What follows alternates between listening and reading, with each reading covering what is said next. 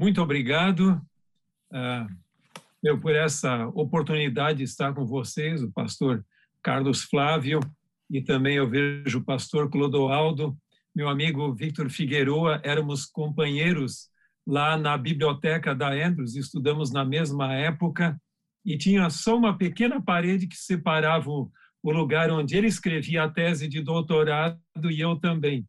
E eu fico tão feliz pela oportunidade de termos esse evento aí na União Norte e Noroeste e também transmitido para outros lugares, outras igrejas, outros indivíduos, uh, amigos que têm uh, participado. E que Deus possa abençoar ricamente o evento, que possa fortalecer a fé de cada um e, afinal de contas, o nosso grande objetivo é estarmos juntos no lar celestial. Mas, como o pastor Figueroa mencionou, nesses últimos dias haverá grande tribulação.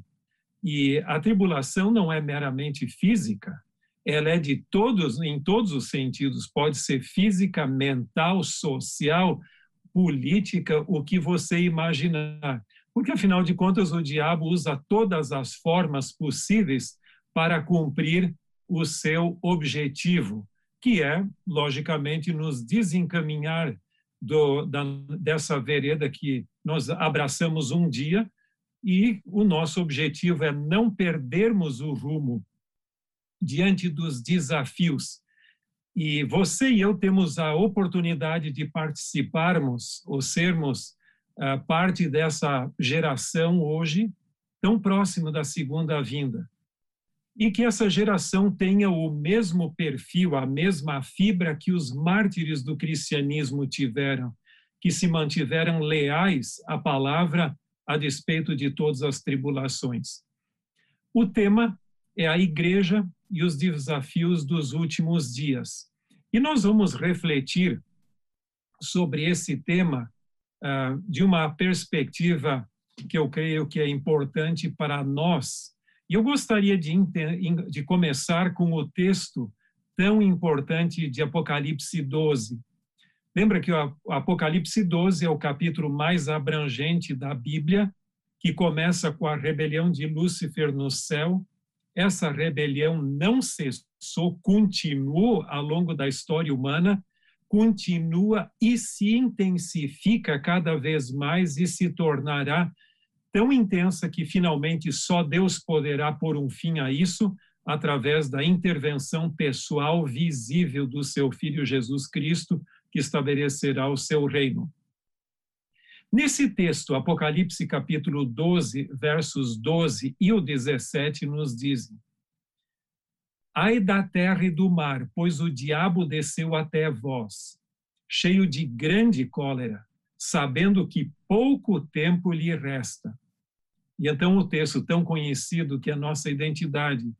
Irou-se o dragão contra a mulher e foi pelejar contra os restantes de sua descendência, os que guardam os mandamentos de Deus e têm o testemunho de Jesus.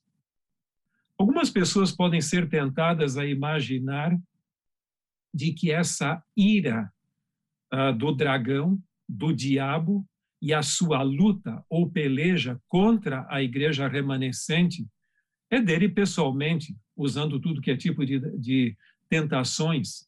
Mas eu gostaria de lhe dizer que o diabo não só atua tentando influenciar sobrenaturalmente a, a nossa mente, quem sabe expondo a tentações, mas ele usa instrumentalidades humanas, as mais diferentes possíveis, como seus agentes e de preferência pessoas que sejam até nossos amigos e seus amigos. Então, o que eu lhe diria, tenha em mente que esse texto tem uma abrangência bem maior do que muitas vezes a gente imagina. Eu creio que toda forma possível de extravasar essa ira será usado contra o povo de Deus nos últimos dias. Agora, ser adventista do sétimo dia, ser cristão, ser comprometido com a palavra de Deus nestes dias finais da história humana é bastante difícil. Ellen White tem uma declaração que algumas vezes eu uso, onde ela fala que as tentações de Satanás se intensificaram dez vezes mais da época dos apóstolos até. Mas eu creio que nós podemos escrever a história do mundo, do cristianismo e da igreja adventista até a internet e depois da internet. Isso transformou o nosso mundo em um mundo globalizado e extremamente complexo. Existem duas grandes globalizações na história humana, uma antecedendo a primeira vinda de Cristo e o primeiro capítulo do Desejar de Todas as Nações fala sobre isso. O Império Romano, a língua grega, a língua das, da cultura e das comunicações, então, a Septuaginta disponível naquela época. Mas o livro do Apocalipse fala também de duas grandes globalizações que ocorreriam antes da segunda vinda.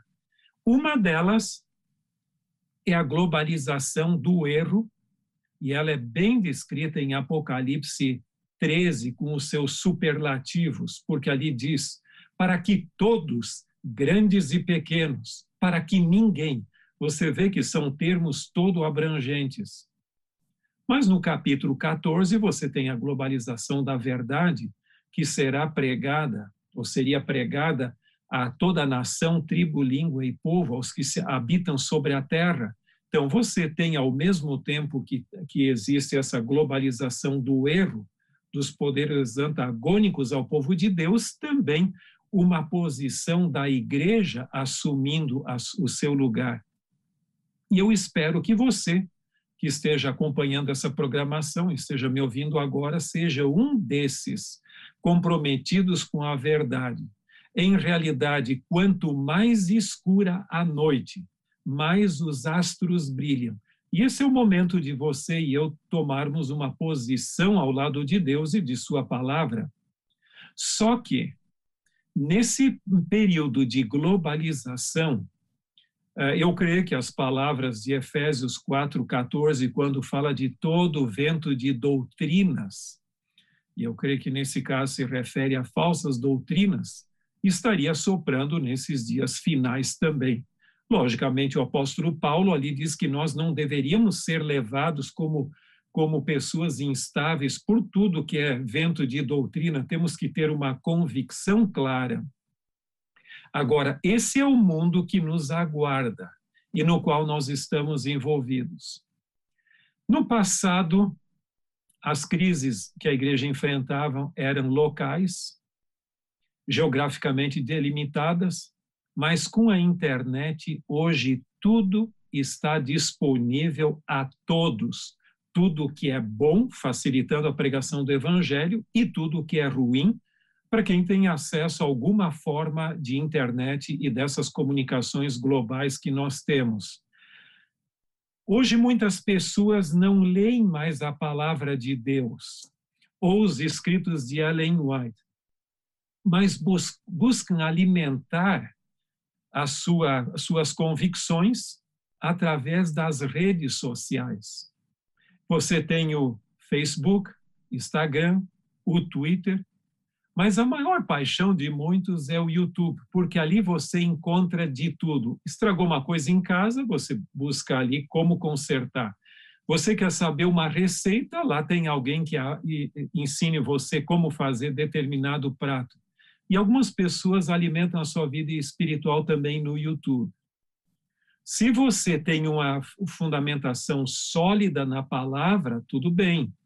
Mas algumas pessoas que não conhecem nem bem a verdade se expõem ali, se tornam vulneráveis e depois estão à deriva, como um barco no meio do oceano sem saber bem para onde ir. Esse é o mundo no qual nós vivemos.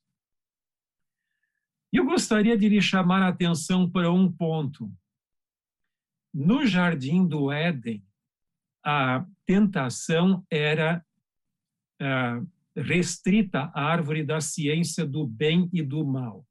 Só ali Eva era tentada, e Adão também, se fosse ali. E ela ficou atraída por aquela fruta, e ainda uma serpente conversando. Hoje, essa árvore, ou a tentação da árvore do, da ciência, ela se generalizou e você tem em todas as mídias sociais essa mesma tentação. Basta você ter um aparelho como esse aqui, e eu não sei se isso é mera casualidade ou o quê, mas até o símbolo da Apple é uma maçã com uma mordida. Seja como for, eu não gostaria de entrar nesse lado, mas só que hoje tudo é disponível a todos. Então, as tentações são muito mais sutis e tudo em nome da cultura. Não, o nosso mundo é hoje assim. Todos acessam isso, todos têm acesso à informação. E muitos não têm filtros para filtrar o que é bom e o que não é, mas são expostos a isto. Portanto, o mundo hoje é muito mais desafiador pessoas que estão descontentes com a igreja, com o ministério, com a mensagem adventista, simplesmente põem um site ali e dão a impressão de que eles são os mais honestos que já apareceram na face dessa terra, e pessoas que não os conhecem nem o seu pensamento simplesmente se deixam levar por aquilo. Eu só estou citando três livros aqui, entre muitos que eu tenho sobre esse assunto, mas você vai ver ah, o livro Bem da Esquerda fala como surgiu e triunfou o ego moderno. Você percebeu que hoje muitas pessoas não se interessam mais no qual é o pensamento coletivo da igreja? Não, eu tenho a minha liberdade. Lógico, a mesma liberdade que Eva também teve no jardim. E hoje nós temos uma grande inundação de teorias e ideologias que tomam conta do nosso mundo. E até o livro Bem da Direita, o subtítulo diz: Como sobreviver a uma sociedade onde você é acusado de tudo que ocorre de errado. Tudo. A teoria crítica tomou conta do nosso mundo. Veja que a Bíblia é contra, ela é favorável à admoestação, mas não a esse espírito crítico belicoso. Lembram que em Mateus 18 nos é dito ali que se teu irmão pecar, vai lá, conversa com ele, se ele não te ouvir, leva mais outra pessoa, e se não, diga à igreja. Hoje não. Não é dizer à igreja, diga ao mundo, exponha os problemas que existem nas pessoas e até aqueles imaginários. Então, o mundo hoje rompeu completamente com a ética de Mateus 18. Porque uma coisa é discutir ideias e estratégias, outra coisa é entrar na intenção íntima das pessoas. Aí a coisa muda completamente de figura. Em realidade, cada um hoje crê que deve ter uma voz e deve ser ouvida. E como disse alguém, a internet deu voz até mesmo aos idiotas. Todos. No passado, as grandes editoras, ainda que tivessem ideologias próprias, mas pelo menos havia uma qualidade para aceitar um manuscrito para publicação como um livro. Hoje não mais. Qualquer coisa na internet a pessoa põe e diz o que, que achar por bem. E hoje estão surgindo muitas pessoas com a síndrome de Lutero. A igreja está corrupta, a sua liderança é desonesta, a igreja é uma, uma instituição uh, de opressão, essa corporação. Portanto, eu agora sou o Martim Lutero moderno que vai reformar a igreja. Tem tantos Martinhos Luteros hoje que é incrível. Em primeiro lugar, antes de se comparar a Martim Lutero, seja um deles. A luta de Martim Lutero era pela autoridade da palavra de Deus e não por essas especulações que alguns ah, propagam por aí afora.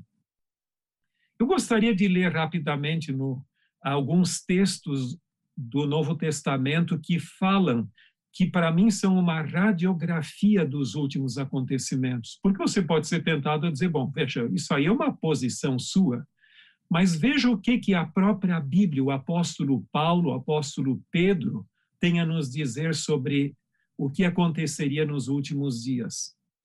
Em 2 Timóteo, capítulo 3, verso 1 a 5, o apóstolo Paulo diz: Sabe, porém, isto: nos últimos dias sobrevirão tempos difíceis, pois os homens serão egoístas, avarentos, jactanciosos, arrogantes, é aquele que só sabe ensinar, não aprende mais, blasfemadores, desobedientes aos pais, ingratos, irreverentes, desafeiçoados, implacáveis, caluniadores, sem domínio de si, cruéis, inimigos do bem, traidores, atrevidos, enfatuados, mais amigos dos prazeres que amigos de Deus, tendo forma de piedade. Se não tivesse forma de piedade, não enganaria ninguém, mas dá a impressão de ser uma pessoa profundamente bem intencionada e honesta, negando-lhe, entretanto, o poder, porque a própria vida não demonstra isso. E o conselho de Paulo é: foge também destes. Eu não lembro de algum outro texto na Bíblia com uma coleção tão grande de qualificativos negativos, mas você não poderia esperar uma coisa diferente do que o apóstolo Paulo descreveu que ocorreria nos últimos dias. No capítulo seguinte do mesmo livro, ele diz: Pois haverá tempo em que não suportarão a sã doutrina pelo contrário, cercar-se-ão de mestres segundo suas próprias cobiças, como que sentindo coceira nos ouvidos, e se recusarão a dar ouvidos à verdade, entregando as fábulas. Tudo em nome da Bíblia. Cuidado com isto, porque em realidade hoje nós temos o, uma quantidade de teorias especulativas jamais vistas na história humana até hoje porque a internet trouxe a lume todas essas teorias, as ressuscitou, as propagou, e hoje você tem um grande, um enorme menu para a sua apostasia pessoal. Meu amigo e minha amiga, se você não estiver alicerçado sobre a palavra de Deus, você será enredado com absoluta certeza. Só a Bíblia que pode nos dar segurança. Mas o apóstolo Pedro vai um passo além.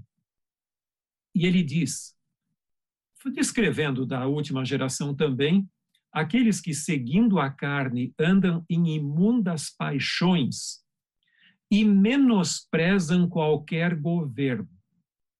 Você sabe que aquele que não consegue governar sua própria vida, tem, tem, ela tende a tentar resolver o problema dos outros. E continua: Atrevidos, arrogantes, não temem difamar autoridades superiores. Esses, todavia, como brutos e racionais, falando mal daquilo em que são ignorantes. Não sei se você já percebeu, mas tem pessoas que parece que conhecem mais você mesmo e a sua vida do que você e Deus também. Porque eles sabem aquilo que não se sabe.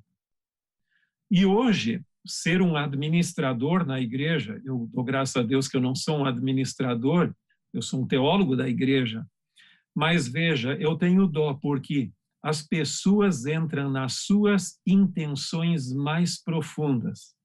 A gente conhece as pessoas, pelo menos superficialmente, mas não se contentam com o que diz Mateus capítulo 7, eh, Jesus, no Sermão da Montanha, diz: pelos seus frutos os conhecereis. Isso significa que eu posso avaliar decisões e medidas administrativas que foram tomadas, atitudes, não há problema, porque isso são coisas, mas eu não tenho o direito de entrar nas intenções das pessoas porque isso compete só a Deus. E nesse sentido é que o mesmo capítulo que diz: pelos seus frutos os conhecereis, também diz: não julgueis para que não sejais julgados, porque isso é uma prerrogativa só de Deus. Mas alguns não têm problema nenhum. Eles sabem o que está por trás dos bastidores e as intenções mais profundas. Ellen White chega a dizer que Satanás não pode ler o nosso pensamento mas dá a impressão que essas pessoas conseguem até chegar a esse ponto. Mas Agora, quais são os desafios da igreja no mundo globalizado? Bem, nós estamos enfrentando grandes desafios e Ellen White nos esclarece alguns desses pontos. Por exemplo, no livro Testemunhos para Ministros, página 472 a 475, Ellen White descreve uma reunião de Satanás com os seus anjos. E aqui ela diz: ao se aproximar o povo de Deus dos perigos dos últimos dias, Satanás faz ardorosa consulta com seus anjos quanto ao plano de maior êxito no sentido de lhes transtornar a fé. E ela continua descrevendo ali, dizendo que, que houve tentativas aqui e ali, mas Satanás mesmo decidiu assumir a liderança da reunião e diz: esses observadores do sábado, eles devem ser silenciados. Mas antes que nós usemos a perseguição e talvez até a morte, nós, e aí vem a continuação do texto, levá-los-emos então a concluir que as reivindicações de Cristo são menos estritas que uma vez creram, e pela conformação pelo com o mundo, exercerão maior influência que está sendo estudado nesse fim de semana. Uh, os davidianos, eles são tão heterogêneos nas suas crenças não creem tudo a mesma coisa, mas eles sobrevivem com um inimigo comum, que é a igreja adventista. Se a igreja deixasse de existir, eles não teriam mais razão praticamente de existência. São como parasitas que sobrevivem enquanto a árvore está com vida, com seiva para nutri-los. Se a árvore morrer, o parasita morre junto. Então, eles dependem da igreja para sua sobrevivência. São muito diferentes, eles não conseguiriam sobreviver por sua conta, mas precisam da igreja para nutri-los.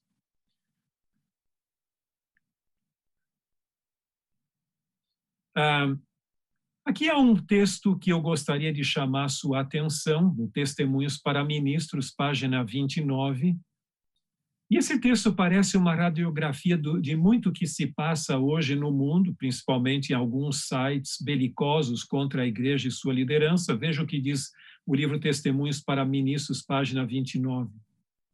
Satanás bem sabe que o sucesso apenas pode acompanhar a ação ordenada e harmoniosa. Ele engana até o povo professo de Deus e faz-lhes crer que a ordem e a disciplina são inimigas da espiritualidade, que a única segurança para eles consiste em seguir cada um o seu próprio rumo e, de maneira especial, permanecer separado das corporações de cristãos que andam unidos e trabalham para estabelecer a disciplina e a harmonia de ação Todos os esforços feitos para se estabelecer a ordem são considerados como perigosos, tidos como uma restrição da legítima liberdade, e por isso são temidos como se fosse um arremedo do papado. Você já ouviu algum discurso semelhante hoje? Muitos dizem, não, a liderança da igreja, ou seja, a sua estrutura, tolhe a nossa liberdade, legítima liberdade. Não é precisamente o que Satanás falava no céu também, que a lei divina e as suas, a, sua, a sua forma de governo tolhia a liberdade e que ele forneceria maior liberdade aos seus anjos?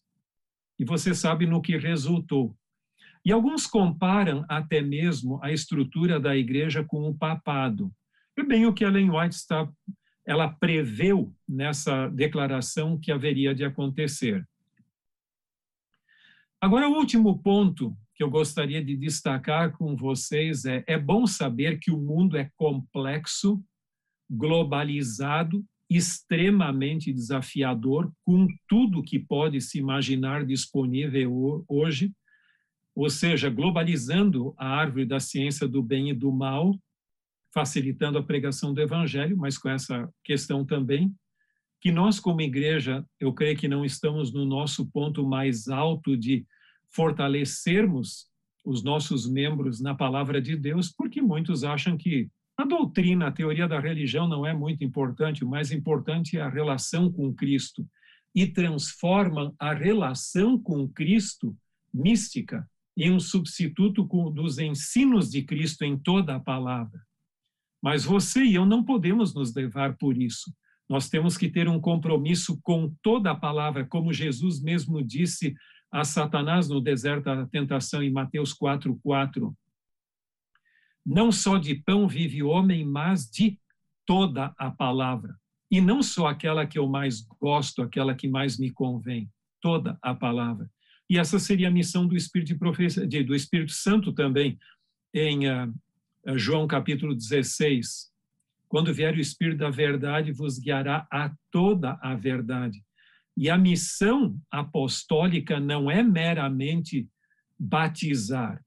Lamentavelmente, muitos têm uma posição equivocada que o fim da missão é o batismo. Não é. É fazer discípulos que conheçam tudo que Jesus nos ensinou. E esses que têm esse perfil serão batizados. Esse é o sentido do texto. Agora, preparando nossas igrejas para os eventos finais. E essa é talvez a parte mais importante da sua missão e minha também. Ellen White diz assim: esse texto é muito importante.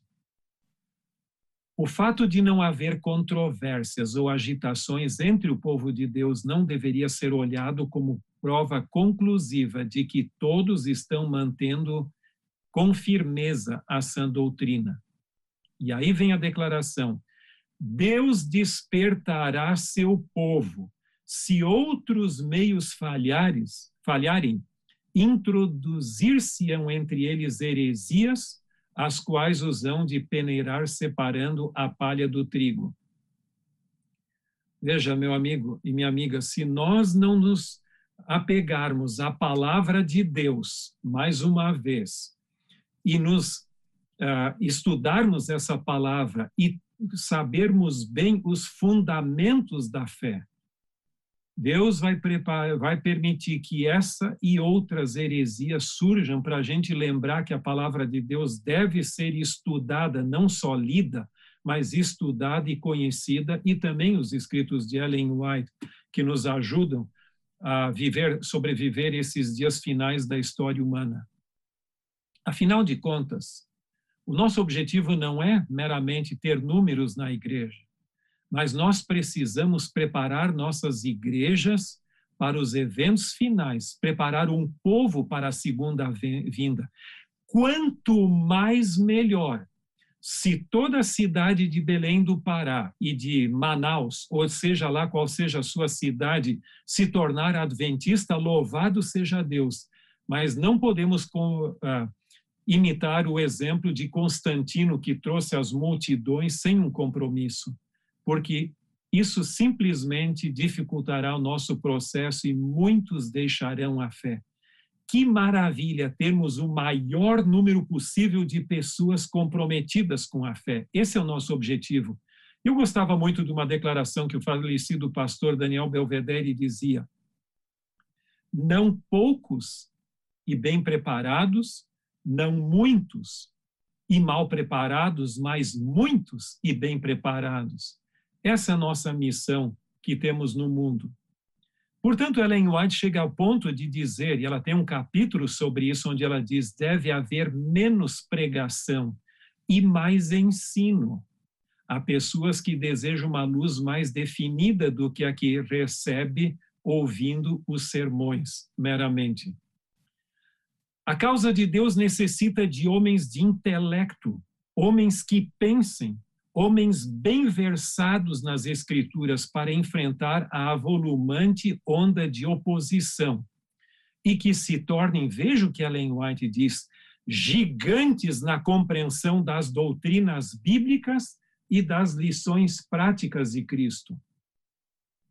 Lamentavelmente, no Brasil e em muitos outros lugares, eu sou tão brasileiro quanto vocês, nós temos aquela dicotomia pecaminosa entre a teoria e a prática.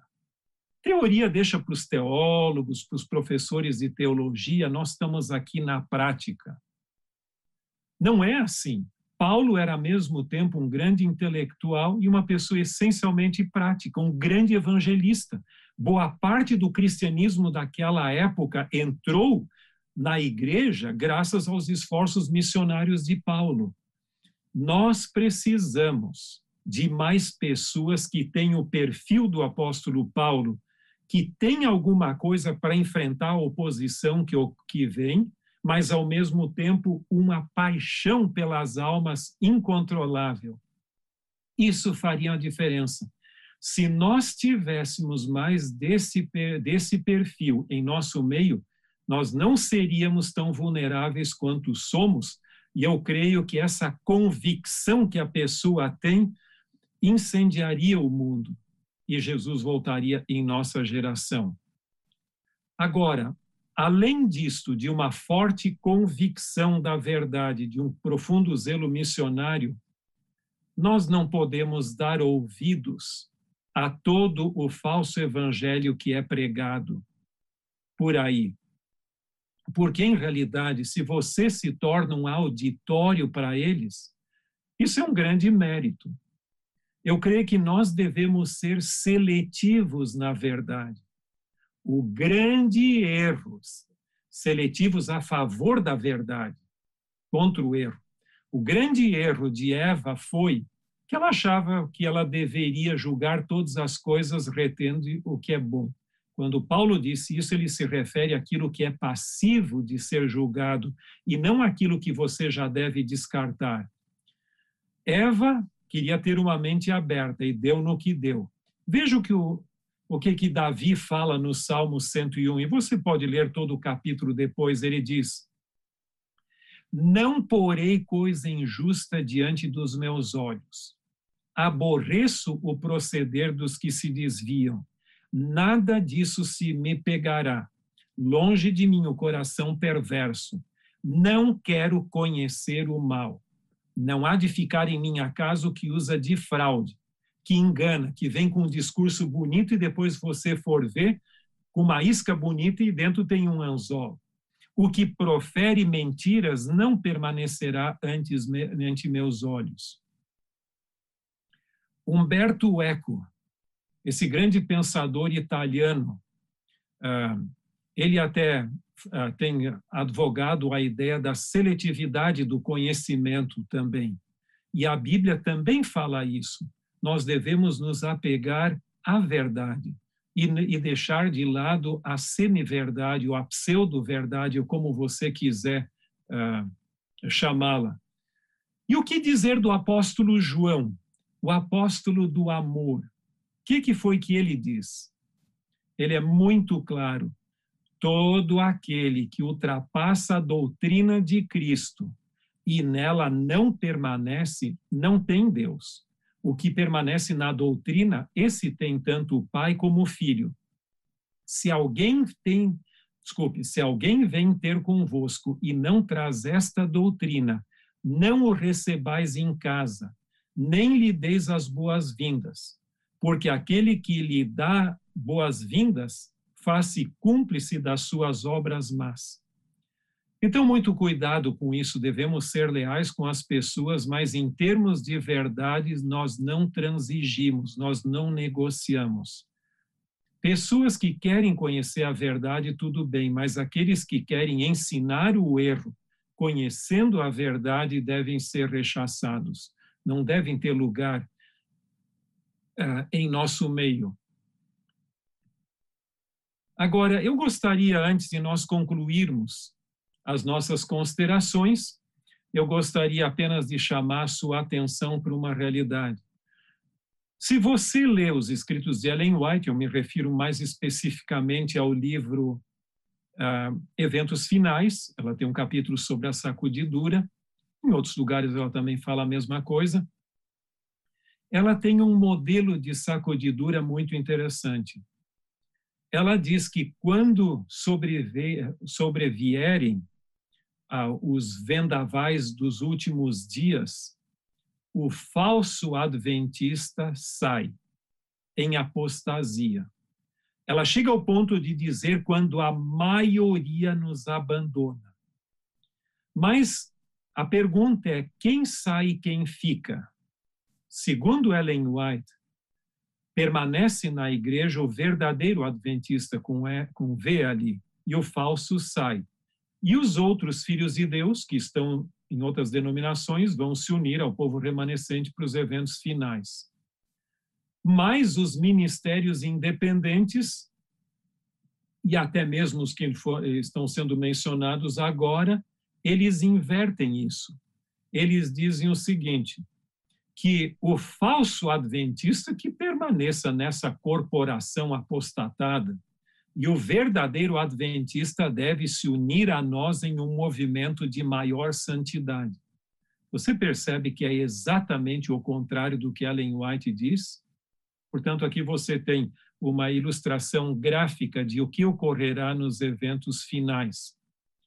Em termos de considerações finais, eu gostaria de destacar algumas declarações de Ellen White e, uma, e um texto bíblico.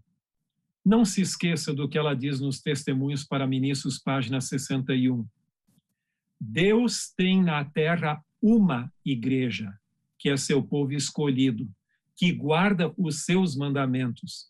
Ele está guiando não ramificações transviadas, não um aqui e outro ali, querendo ser o salvador da igreja, mas um povo. Não se esqueça que nós temos um só Salvador, um só dono da igreja, que é Jesus Cristo. Mas dá a impressão que muitos têm aparecido como se fossem pseudo-messias salvadores da igreja. Cuidado com isso, porque ele guia uma igreja, um povo e não ramificações separatistas. Agora, há problemas na, na administração da igreja? Existem. Em todos os lugares. A igreja não é perfeita. Assim como há problemas dentro da sua igreja local, também pode haver problemas aqui e ali, todos são humanos. Mas não é você nem eu que conseguiríamos resolver todos os problemas. Se nós resolvermos os nossos, já está de bom tamanho. E podemos aconselhar a outros. Uma vez que você tem aconselhado, a responsabilidade passa para a própria pessoa. Mas veja o que, que Ellen White diz. Mensagens Escolhidas, volume 2, página 390. Não há nenhuma necessidade de duvidar, de estar temeroso de que a obra não seja bem sucedida. Deus está à testa da obra e porá tudo em ordem. Caso haja coisas necessitando serem ajustadas na direção da obra, Deus atenderá a isso e trabalhará para endireitar todo o erro. Tenhamos fé que Deus vai conduzir a nobre nau que transporta o seu povo em segurança para o porto. A pergunta não é se o movimento adventista vai triunfar ou não. Ele vai. A pergunta é se eu vou uh, triunfar com esse movimento. Você lembra que o povo de Israel no deserto tinha muitos murmuradores não sei, alguns optam por ser um murmurador hoje, contemporâneo. Se tivesse naqueles dias, dificilmente se controlaria. De críticos e murmuradores temos suficiente. Nós precisamos de pessoas que tragam soluções concretas, que se alegram com as vitórias do povo de Deus, que confiam na liderança de Deus e não assumam a liderança em lugar de Deus, da sua igreja e tenhamos fé que esse movimento há de triunfar comigo ou semigo, como dizem, mas que Deus nos ajude a não trairmos a esse movimento e essa fé que nós abraçamos. Eu costumo dizer que eu prefiro, eu preferiria morrer do que trair a meu Deus, a sua palavra e a sua igreja. O apóstolo Paulo diz que essa igreja foi comprada pelo sangue de Cristo. E se ela é a menina dos olhos de Deus, eu acho que você não se sentiria bem se eu colocasse o meu dedo e ficasse mexendo dentro do seu olho. Como Deus se sente quando pessoas se voltam contra a igreja? Essa é uma questão. Agora lembre-se, Isaías tem uma promessa muito bonita. Toda arma forjada contra ti não prosperará, Toda língua que ousar contra ti em juízo, tu a condenarás.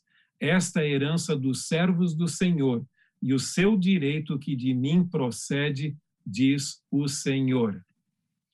Que Deus nos ajude que você e eu permaneçamos leais até o fim, a despeito dos grandes desafios que já temos e que se intensificarão no futuro. Que tenhamos esse mesmo perfil de dedicação e compromisso das gerações passadas. Amém.